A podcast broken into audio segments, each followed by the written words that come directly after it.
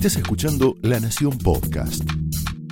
A continuación, Willy Cohen analiza la actualidad nacional, el rumbo de la economía y el futuro del país en Somos Nosotros. Señoras y señores, muy buenas noches, bienvenidos a Somos Nosotros. Bueno, hoy el dólar pasó la barrera de los 60 pesos y desde el domingo de las PASO, finalmente la devaluación eh, ha sido mayor a 30%. La moneda, nuestra moneda, la moneda de los argentinos se ha devaluado 30% desde el domingo. Y eso no es solamente la moneda, eso es el trabajo, el ahorro, el patrimonio, el futuro en alguna medida en una situación que, bueno, mucho peor la caída de los bonos, la fuerte suba del riesgo país, una situación posiblemente eh, un poco exagerada, una sobrereacción obviamente del mercado, porque tampoco la Argentina necesita un dólar de 60 pesos o, de 63 en la calle como llegó hoy, pero bueno, obviamente hay una, una crisis de confianza, un impacto impresionante. Eh, los mercados, lo comentamos muchas veces aquí, estaban de alguna manera jugando con la presunción de que Macri o ganaba o empataba, y realmente hubo un tremendo impacto en ese sentido. Pero bueno, así como yo le digo que hay una exageración, también hay que decir que por ahora la suba del dólar no se detiene y en alguna medida, bueno, allí mucha gente tiene malos recuerdos de la historia argentina, política, económica. Muchos se preguntan, ¿hay riesgo de que haya una hiperinflación, que haya otra vez problemas con los depósitos, los bancos? La mayoría de los economistas profesionales, la gente, digamos, más independiente, más seria, opina que de ninguna manera eso es así y la verdad que la Argentina de hoy tiene características que realmente son distintas de la Argentina del fin de los 80 o, de lo que fue la crisis del final de la convertibilidad. Hoy la Argentina produce, genera 40, 50 mil millones de dólares genuinos con la cosecha, con toda la producción de la industria agropecuaria. Existe vaca muerta que también genera dólares en alguna medida los depósitos en la Argentina son en general en pesos. Los depósitos en dólares están completamente respaldados por las reservas, porque además los bancos no pueden prestar dólares como antes a quienes ganan en pesos. Los bancos solo pueden prestar dólares a los exportadores, a los que generan dólares.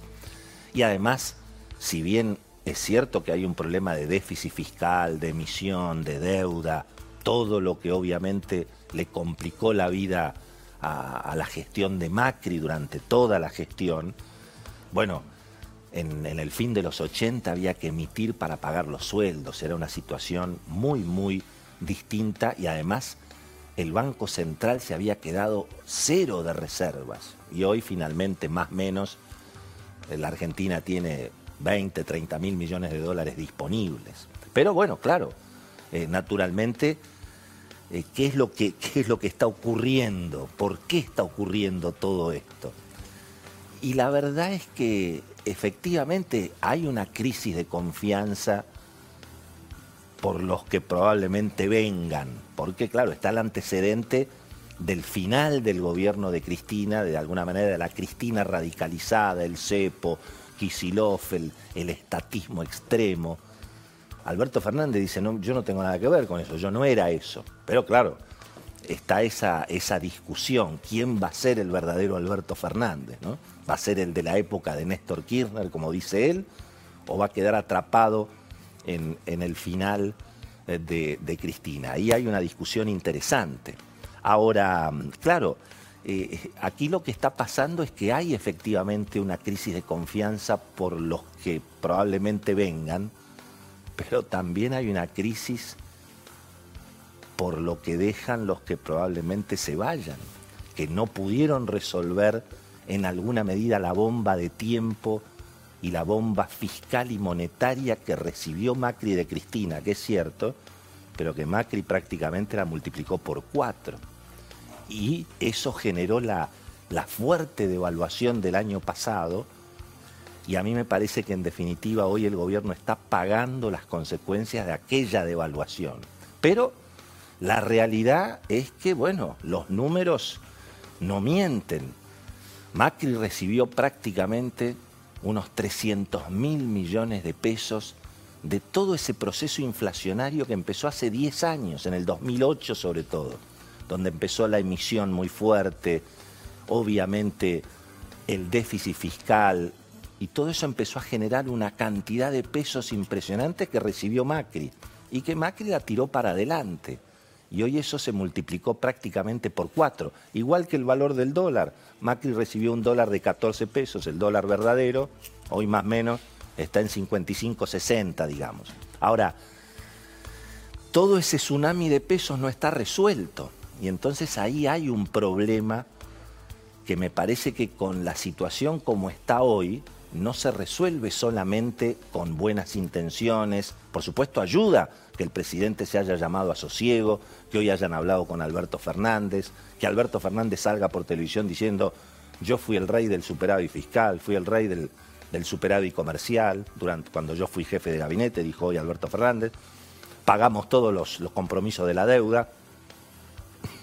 Ojo que en esa época el, superávit comercial y el superávit fiscal en parte era porque, nos, porque veníamos del default de la Rúa Rodríguez A. Esa es un poco la verdad.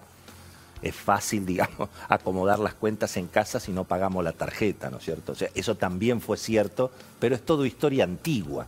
El punto es que aquí parece que si no se acuerda algún grado de política cambiaria de transición, bueno, la política hoy es vamos viendo. El Banco Central está siendo prudente, no está rifando reservas. Hay una discusión en la cátedra económica y en la cátedra política, y hoy lo vamos a discutir también, sobre, bueno, ¿cuál es la obligación de Macri? ¿Qué tiene que hacer Macri?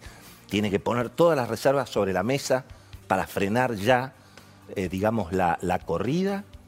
Algunos dicen que cuidado, que digamos la garantía para que no haya hiperinflación y para que Macri termine su mandato y para que entregue y sea todo correcto es no quedarse sin reservas. Ahora, es una discusión eh, complicada. Todavía estamos a tiempo, porque ahora hay reservas. Esta discusión se puede poner más complicada si se siguen cayendo las reservas. Así que es un, tema complejo en ese sentido.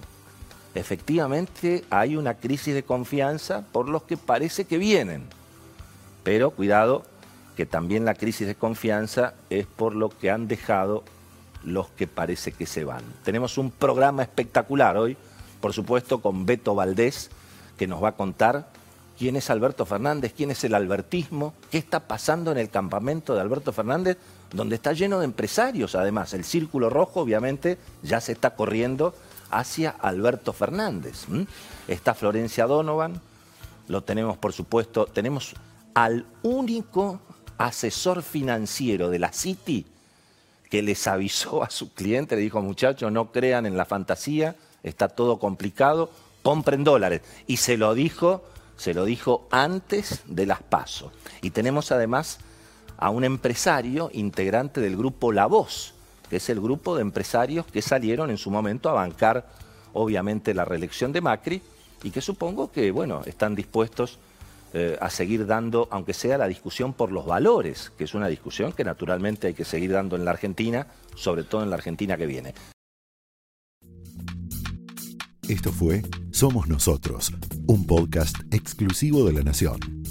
Escucha todos los programas de La Nación Podcast en www.lanacion.com.ar. Suscríbete para no perderte ningún episodio. Estamos en Spotify, Apple Podcast, Google Podcast y en tu reproductor de podcast favorito. Seguí escuchando La Nación Podcast.